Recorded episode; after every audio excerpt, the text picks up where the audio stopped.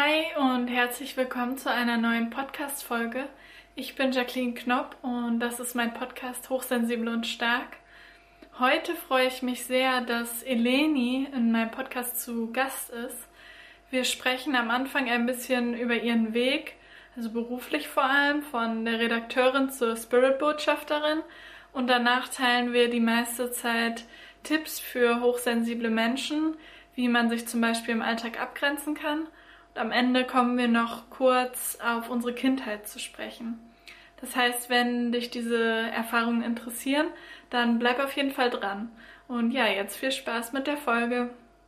Hallo Eleni und ja, danke, dass du heute im Podcast zu Besuch bist. Vielleicht kannst du dich einmal als erstes für die Zuhörerinnen und Zuhörer vorstellen, ähm, wer du bist und was du so machst. Mhm. Ja, danke für die Einladung. Ich bin Eleni Iatride, ich bin spirituelle Mentorin, deine Spirit-Botschafterin, so nenne ich mich. Menschen kommen zu mir, die ihre innere Stärke suchen, die sich mehr akzeptieren möchten. Und das Schöne ist, als spirituelle Mentorin verbinde ich sie direkt mit ihrem höheren Selbst. Also im Prinzip sind sie alle verbunden, aber ich bin auch ein Sprachrohr. Ich kann ihnen Botschaften überbringen. Also ich kann ihnen ganz klar sagen, wo sie gerade stehen, wie das so von oben, der Blick von oben ist, was die nächsten Schritte sind, wo so Tendenzen hinführen. Und das ist immer sehr spannend. Menschen sind immer sehr feinfühlig und offen, wenn sie zu mir kommen. Und was ich auch sehr mag, dass ich sie dann auch einfach näher kennenlerne und sie mich auch. Also es ist mal so, so eine sehr tiefgehende Beziehung zu meinen Kunden. Wie schön. Und ähm, der Podcast heißt ja hochsensibel und stark, dann passt das ja mhm. super quasi mit deiner Mission. Ja, ähm, vielleicht kannst du als Einstieg was dazu sagen. Ähm, du bist ja hochsensibel, wie du das rausgefunden hast und wie lange vielleicht du das schon weißt. Oh, wie habe ich es rausgefunden? Also eigentlich war es nicht so schön, wie ich es rausgefunden habe. Ich war nämlich früher dauernd überlastet. Hm. Also ich habe in jungen Jahren, ich habe Germanistik, Anglistik studiert und habe erst als äh, Redakteurin gearbeitet, Online-Redakteurin in der Agentur und das war immer alles zu viel. Also ich habe auch von Geburt an eine Sehschwäche, ich habe einen Stagmus, da bewegen sich die Augen, also das ist sowas mit Muskeln, Nerven, jetzt keine Details, aber auf jeden Fall ist die Sehstärke eingeschränkt und ich kann schwer fokussieren. Und dann saß ich dann also an einem Computer, ein Job, den ich unbedingt haben wollte, ich fand das ganz toll, mhm. zu schreiben und zu recherchieren, aber ich musste dann tatsächlich stundenlang im Büro sitzen, Überstunden machen und war permanent überfordert mit diesem starren Blick auf dem Bildschirm und dann war das damals so, mich haben dann auch alle Menschen überfordert. Also die Leute, die da reinkamen, die plötzlich was Neues wollten. Privatleben, wenn ich einkaufen war, die vielen Menschen überall. Ich wusste damals nicht, was es ist. Ich hatte dann oft Migräne, dann habe ich den Job verwechselt, dann hat es mit der Migräne aufgehört, immerhin, weil ich das mit den Augen weggenommen habe, diese Überbelastung. Aber das blieb trotzdem, wenn ich bei Versammlungen war, shoppen, manche Freundinnen auch. Wenn ich zu viel mit denen unterwegs war, habe ich richtig gemerkt danach, das zerrte an mir, sie zerrten so richtig an mir. Ja. Und ich habe jahrelang gedacht, du bist irgendwie nicht normal. Du bist, also sensibel hätte ich es nicht mal genannt damals. Ich dachte nur irgendwie immer krank. Also so ein Krankheitsgefühl von. Mhm. Und das war auch was, was der Arzt sagte, naja, das ist doch nichts. Nehmen Sie halt noch zwei, drei Tabletten mehr. So. Nehmen Sie doch einfach vier Paracetamol, hat einer gesagt. Ich dachte immer so, um Gottes Willen, nein, das kann ja nicht sein. Also es kann nicht sein, dass immer hier so im ganzen Kopfbereich und überall so eine Überbelastung ist.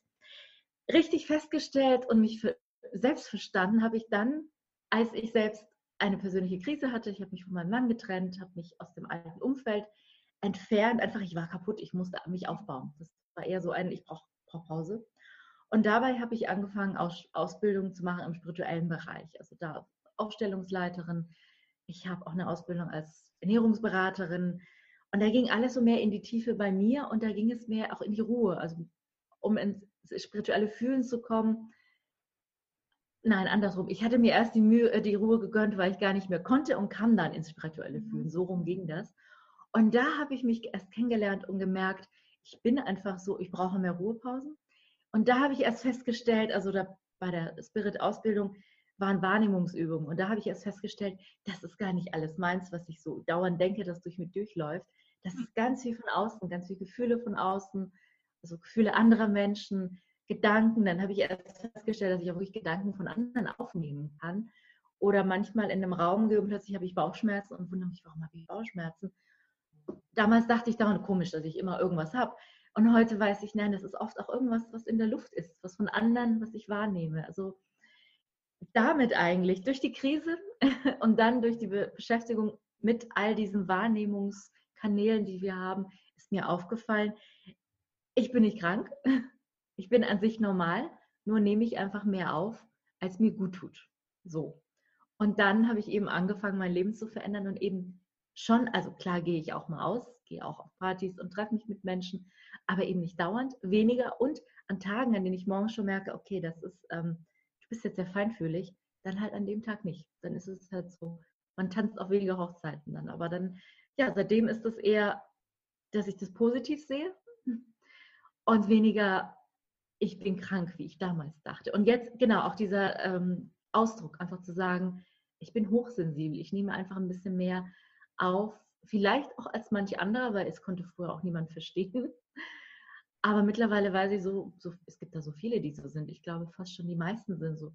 Wer es nicht so nennt, weiß es vielleicht noch nicht. Aber dieser Ausdruck hat mir auch geholfen, um zu sagen, okay, es ist einfach eine Art der Wahrnehmung und des Seins und keine Krankheit. Ja, wie schön. Ja, ich glaube, dass das bei vielen Menschen so ist, dass man erstmal an den Punkt kommen muss, wo man ein Limit erreicht, bis man sich erstmal ja. mit sich selber mhm. beschäftigt und guckt, warum bin ich denn so, wie ich bin, wie bin ich überhaupt und ja, was macht mich aus. Und ähm, wir haben ja im Vorgespräch schon ein bisschen darüber geredet, ähm, dass wir vielleicht noch auf das Thema eingehen wollen, ähm, Balance zu finden als hochsensible Person. Ähm, ja, was, was sind da so deine Ansätze, ähm, wenn du Herausforderungen im Alltag hast? Ähm, oder wie gehst du überhaupt mit dem Alltag um? Weil es sind ja überall Menschen. du musst ja trotzdem irgendwie, ich sag mal, durch die Stadt gehen. Was sind da so ja. deine Mhm. Ja, ich wohne in Berlin, also da sind viele Menschen tatsächlich.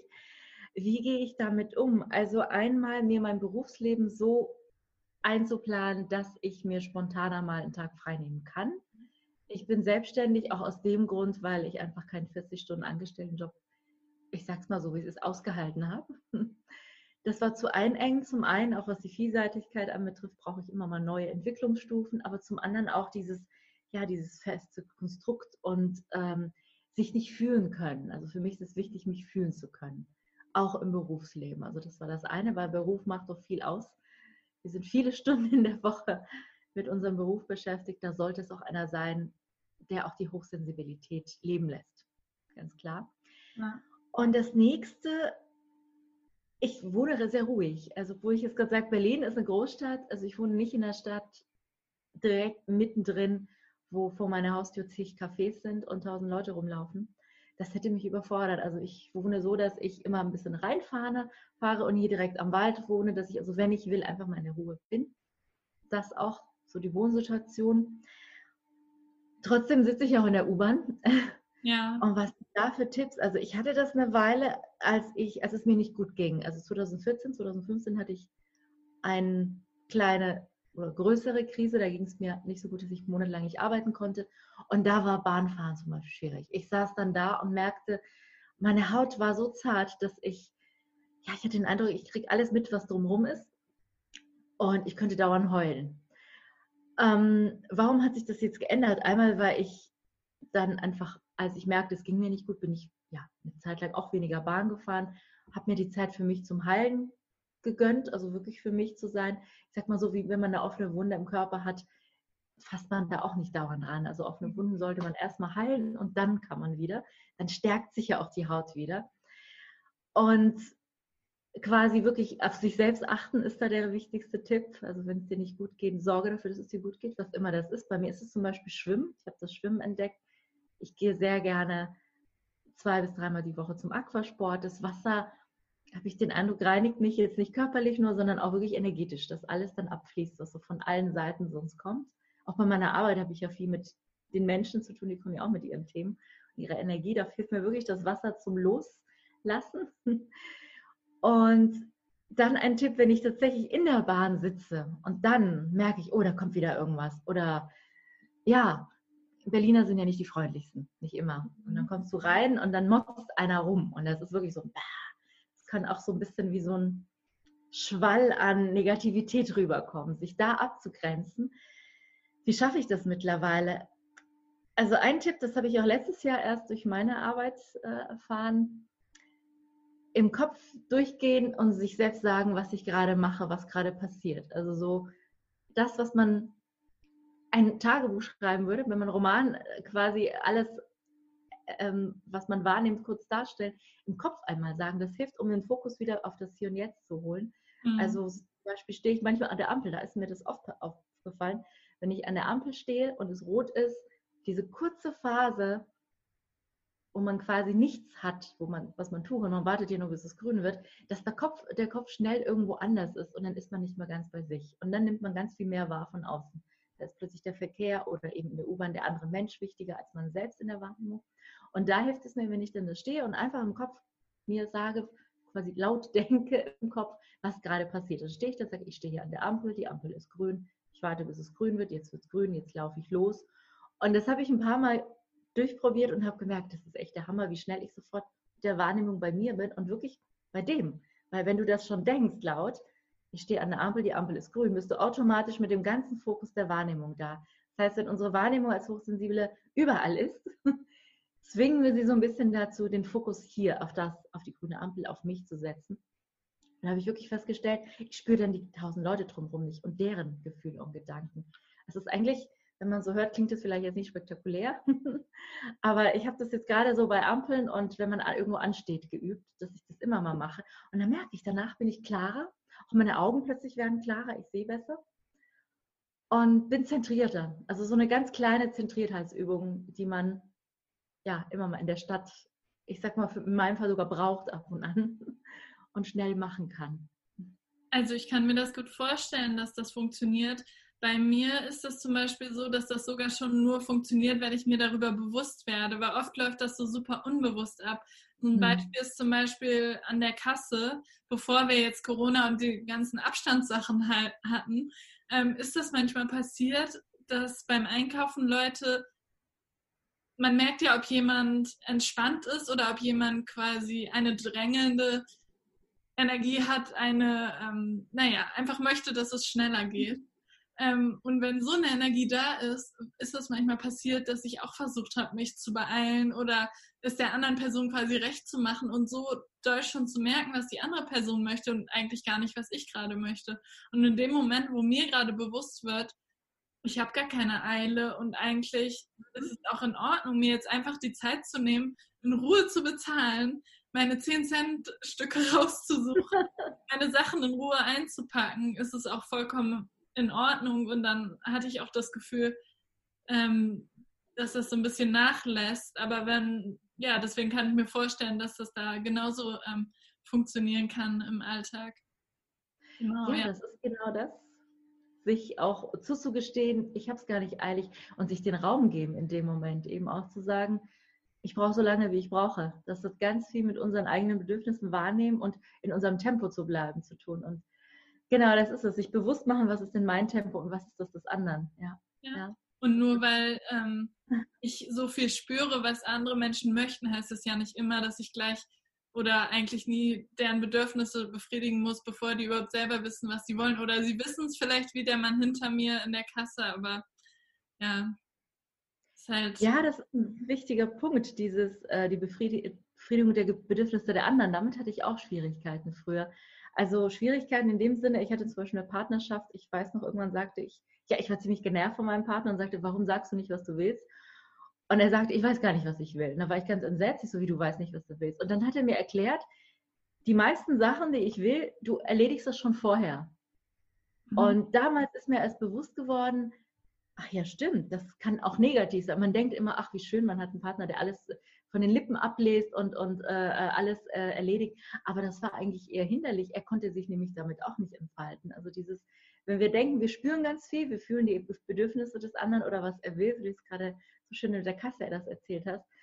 Ähm, es ist eigentlich unsere Aufgabe, trotzdem bei uns zu bleiben und eben nicht dem anderen das abzunehmen. Also da in der Partnerschaft durfte ich lernen, das war eigentlich eher schlecht.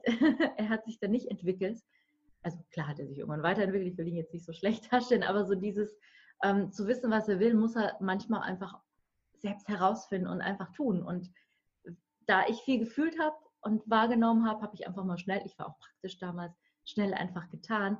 Und das war nicht meine Aufgabe. Also das ist auch so ein Thema Abgrenzung, dass wir oft als Hochsensible denken, die anderen sind übergriffig und nehmen uns den Raum und sind uns Herren oder irgendwie. Aber manchmal sind auch wir selbst, die da ein bisschen zu schnell beim anderen sind. Also nur weil wir es können, heißt es nicht, dass wir es müssen. Nicht mal so. Der andere hat immer noch sein Tun und auch der Mann hinter der Kasse ähm, muss selbst feststellen, ob es vielleicht auch für ihn nicht gesund ist, dass er so in Hektik ist. Ja. Also für mich bei mir bleiben und eben vielleicht langsamer machen. Vielleicht ist das auch das, was es braucht fürs Zusammenleben. Also hochsensibel heißt halt trotzdem noch Entscheidungen treffen. In dem Moment gehe ich auf die ganze Wahrnehmung des All, von allem ein, was ich spüre, oder bleibe ich bei dem, was für mich jetzt gerade förderlich ist. Weil ich glaube, das ist auch eine große Gefahr bei Hochsensibel, dass wir ganz viel für andere mittun, mhm. weil wir einfach spüren, was nötig wäre. Also das habe ich bei mir und auch bei vielen Freundinnen und auch Kundinnen festgestellt. Sie wollen immer alles lösen. Ja. und das ist auch ein Teil der Überforderung, wenn wir zu viel für andere lösen wollen, anstatt einfach mal bei meinem Teil und auch darauf zu vertrauen, dass das schon reicht dass ich meins mache und bei mhm. mir bleibe, dass der andere nicht gerettet werden muss. So.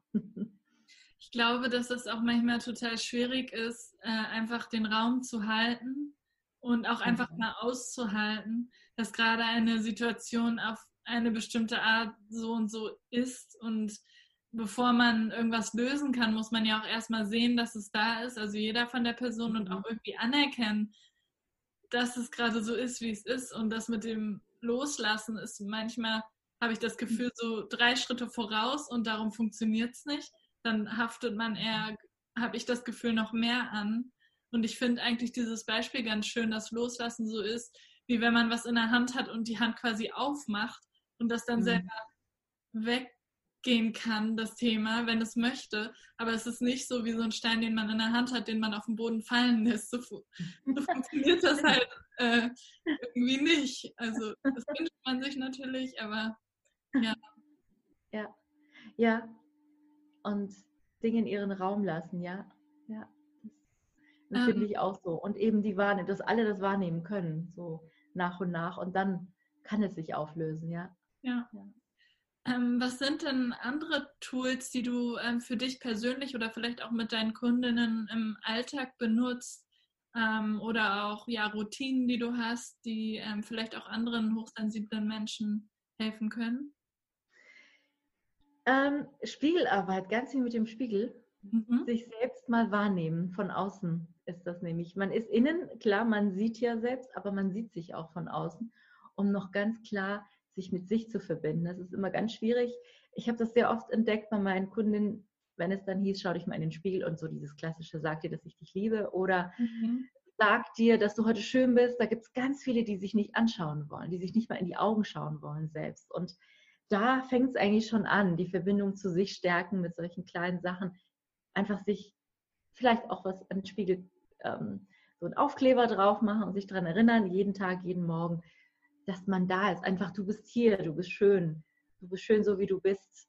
Das ist so das Elementare. Und dann auch sich täglich immer daran zu erinnern, dass man wichtig ist. Bei manchen haben wir das so wie so ein Mantra, dann, dass eine Information durchgesprochen wird. Und das hilft schon bei vielen. Bei mir ist es jetzt so, ich bin nicht so der Meditationstyp. Dadurch, dass ich immedial bin, bin ich sehr schnell verbunden. Ich muss eher das Gegenteil, ich muss mich mit dem Körper also nicht aus dem Körper raus in die höheren, da bin ich schnell, sondern eher an meinen Körper erinnern. Den habe ich oft vergessen. Und deshalb ist bei mir alles, was den Körper, das Körperempfinden stärkt, wichtig. Mhm. Also sich öfter mal massieren selbst, anfassen. Bewegung bewusster, also langsamere Bewegung auch. Wirklich eher was, ja, was mehr in die Achtsamkeit, die Körperachtsamkeit geht. Um sowas wie autogenes Training habe ich früher lange gemacht. Äh, Feldenkreis finde ich auch ganz toll. Das ist für manchen zu langweilig. Ich finde das toll, wenn man da erst recht ins Spüren kommt. Da gibt es ja auch kein richtig und falsch. Es geht darum, ein bisschen mehr in die Bewegung zu kommen, eine neue Bewegung einzuprobieren, also Tai Chi, Qigong. All diese Sachen führen mich in mein Körperempfinden und passen zu diesem Feinfühligen sehr gut. Bei anderen Frauen hatte ich das, dass sie bewusst eben eher das Meditieren lernen sollten, weil sie das nicht konnten. Also einfach mal den Geist ausschalten, dieses Dauern ja, genau, eine Kundin hat dieses Dauerplappern, dass sie das, mhm. wie so ein Vögelchen hat sie mir das beschrieben, ist es im Kopf und es plappert die ganze Zeit. Und also, da eben. So wie Gedankenkreisen. ja. Dauerplappern wie Gedankenkreisen oder sehr viele Gedankenkreisen. Mhm. Sie hatte das, also eigentlich die Gedankenkreise, sie hatte das als Bild für sich, als wäre das so ein Vogel, der da drin sitzt mhm. und dort piep, piep, piep sagt so. Im Prinzip das Gedankenkreisen. Und bei ihr war es halt eher in die Richtung, den Geist, also durch Meditation und Ruhephasen, auch da, sie hat sich immer sehr schnell mit anderen abgelenkt und das ist ja dann der Teufelskreis bei uns, dass wir dann überfordert sind, wenn so viele andere drumherum sind, da halt auch mal zu lernen in dem Tempo, in dem es geht. Also jetzt nicht von 0 auf 100, ja. sondern so langsam nach und nach sagen, so ich nehme erstmal eine halbe Stunde oder bei der Meditation erstmal eine Minute. Das kann schon viel sein. Ein Tipp da, wer das noch nicht so durchhält, wir haben ja alle ein Handy oder die meisten oder mindestens eine Stoppuhr, sich da wirklich das einstellen und sagen, ich muss jetzt nicht mehr drüber nachdenken, wie lange ich es mache. Ich lasse mich darauf ein. Es wird ja dann geläutet, wenn es mhm. vorbei ist. Also das ist auch so, dass man da auch ein bisschen dieses Loslassen an solchen kleinen, feinen Sachen schon mal übt. Ja, was ich auch äh, hilfreich finde für Anfänger, die Meditation ausprobieren möchten, es gibt ja auch geleitete Meditation, zum Beispiel auch von so einer App, Headspace heißt die, die ähm, das dann auch anleitet und das dann, ja, das ist auch super kurz am Anfang und das kann man dann eben halt auch länger machen, wenn man möchte. Und ich mhm. persönlich mache das auch so, dass ich so ein bisschen gucke, in was für einer Energie bin ich denn gerade, was würde mir denn gut tun, ob er so Richtung Yin oder Yang, also ob ich eher, ja, vielleicht eher eine feminine Energie brauche oder eine, vielleicht auch eher eine Energie, wo ich zur Ruhe komme, ob ich eher meditiere oder Yoga mache ähm, oder lese oder ob ich eher so eine Energie brauche, also die mich so ein bisschen hochholt, also wo ich so ein bisschen mehr, äh, ja, auch aktiv werde ähm, um danach noch Sachen zu schaffen. Oder selbst wenn mir zum Beispiel kalt ist, dann mache ich auch lieber irgendeinen Sport, der halt dann, naja, mich zum Schwitzen bringt, damit ich quasi in meinen Körper komme und ja, ähm, die Energie dann einfach für mich nutzen kann. Und so versuche ich das dann ähm, unterschiedlich in meinen Alltag einzubauen, was mir halt gerade passt. Aber ich versuche auch immer von beiden Elemente im Tag zu haben, damit ich eben zum Beispiel abends ist eigentlich immer meine Zeit, wo ich noch lese, ist halt einfach mein mhm. Hobby und da komme ich runter. Das haben bestimmt super viele Leute, wo man sich einfach ähm, hinsetzt oder hinlegt und dann, das ist ja super, ähm, um sich zu entspannen und ja. Mhm. Ich weiß nicht, ob du vielleicht auch noch Lust hast, andere Erfahrungen zu teilen, die vielleicht auch noch äh, weiter zurückgehen. Wie war das denn äh, als Kind? Ähm, warst du, ja, wie hast du das erlebt, dass du da quasi hochsensibel warst und ja, in der Schule und in der Kindheit, ähm, wie bist du damit umgegangen? Hm, ich war sehr introvertiert mhm. und sehr ruhig. Und ich habe mich sehr zurückgenommen. Also ich habe das so empfunden, dass heute kann ich das so sagen, dass mein Fokus viel mehr bei den anderen war. Also ich habe sehr viel beobachtet. Ich war sehr interessiert auch. Also ich habe mich in der Schule unglaublich viel für viele Dinge interessiert. Ob das jetzt die Unterrichts der Inhalt war des Unterrichts oder auch die Leute um mich herum. Also ich habe mich zu sehr zurückgenommen. Also die Hochsensibilität hat mich natürlich auch sehr sensibel gemacht. Ähm, ich habe mich als sehr verletzlich und klein gefühlt. Und eher, das hat die sowieso schon angeborene Introversion noch ein bisschen verstärkt, dass ich dann doch sehr in mich gekehrt war. Also es hat eher im Erwachsenenalter war eher der Moment, wo ich gemerkt habe, das ist was Tolles, so feinfühlig zu sein. Also im mhm. Moment genieße ich das, weil das auch ein viel tieferes Empfinden ist und ich jede Kleinigkeit genießen kann. Damals war es eher in der Schule so, mh, hm, es war halt auch niemand da, der mich an die Hand genommen hat und das erklärt hat. Das ist, ja. ist natürlich auch ein Unterschied, ob man versteht, was, wer man ist und wie man ist. Es hieß immer, du musst lauter werden, du musst mehr machen, du musst ja, vor allem dieses lauter werden, dich mehr im Mittelpunkt stellen. Und heute habe ich einfach mittlerweile festgestellt, ich muss mich gar nicht bewusst im Mittelpunkt irgendwie stellen. Ich bin einfach bewusst bei mir, präsent und dann bin ich schon da. Und dann bin ich im Moment auch so in der Situation, ich bin sehr fühlbar für andere. Das war damals nicht der Fall. Also ich hatte immer den Eindruck, ich bin ein bisschen unsichtbar. Ich nehme ganz viel von anderen wahr und alles ist ganz toll und vieles auch interessant eben für mich. Ich war interessiert, aber ich selbst bin unsichtbar. Also sehr wie so ein hinter einem Deckmantel. So habe ich mich empfunden. Es ist interessant, dass du das sagst, weil ich, ähm, bei mir war das so, dass ich mich auch ähnlich gefühlt habe, also im Sinne von klein und auch sehr unsicher und auch mein Fokus eher bei anderen lag im Sinne von, ich wollte gerne dazugehören und dann eher, habe mich eher vielleicht nach anderen gerichtet. Aber das hat sich bei mir dann auch so niedergeschlagen, dass ich ähm, mich eher extrovertiert verhalten habe. Ah. Was super anstrengend für mich war, eine lange Zeit meines Lebens, weil das einfach mich so viel Energie gekostet hat, dann auch natürlich viele Sachen zu machen, viel mit Leuten zu unternehmen, auch mit Gruppen zu unternehmen. Und ich bin eigentlich eher eine Person, meine ideale Gruppengröße, als ich noch super klein war, war immer eine Person und ich. Das ist also meine, ja, die Größe, also der Gruppe, die mir am besten passt. Und das heißt, mhm. ich habe da total eigentlich ähm, lange Zeit gegen meine Natur, sage ich jetzt mal, gelebt. Aber es ist natürlich auch so, gerade in der Schule mit den Peer Groups, man möchte dazugehören, ja. möchte nicht ausgeschlossen sein. Und das hat dann auch in dem Sinne gut funktioniert. Aber ich weiß noch, dass ich immer total erschöpft war.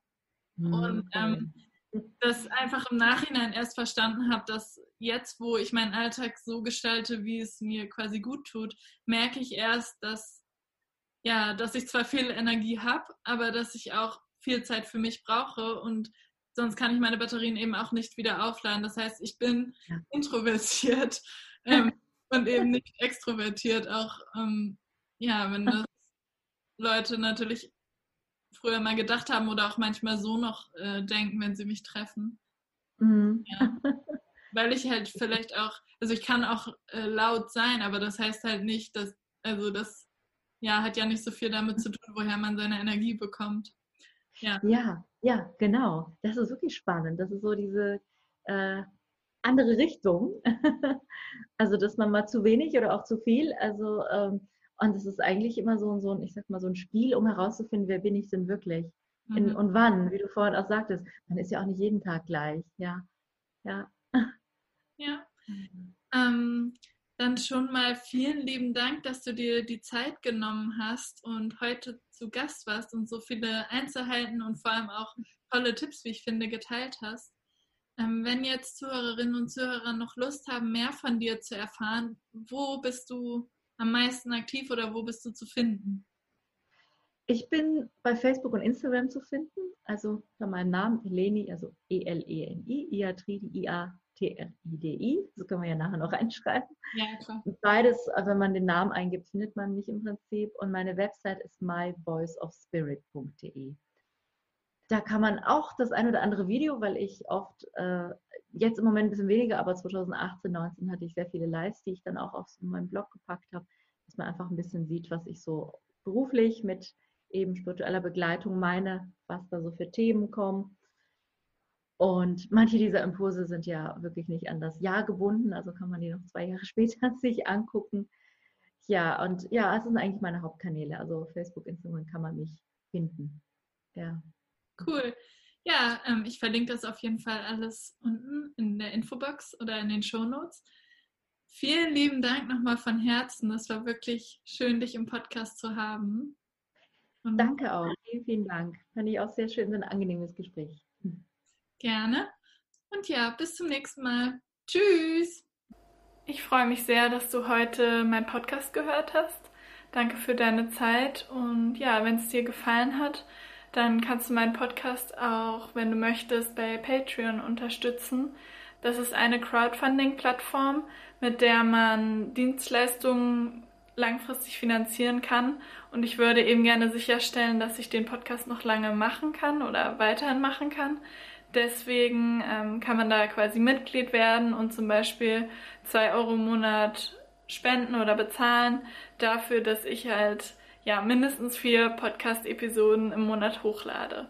Das heißt, falls das für dich interessant ist und du meine Arbeit unterstützen möchtest, dann freue ich mich, wenn du in der Infobox oder in den Shownotes vorbei schaust. Da habe ich alles verlinkt. Bis zur nächsten Folge und ja, danke nochmal. Tschüss!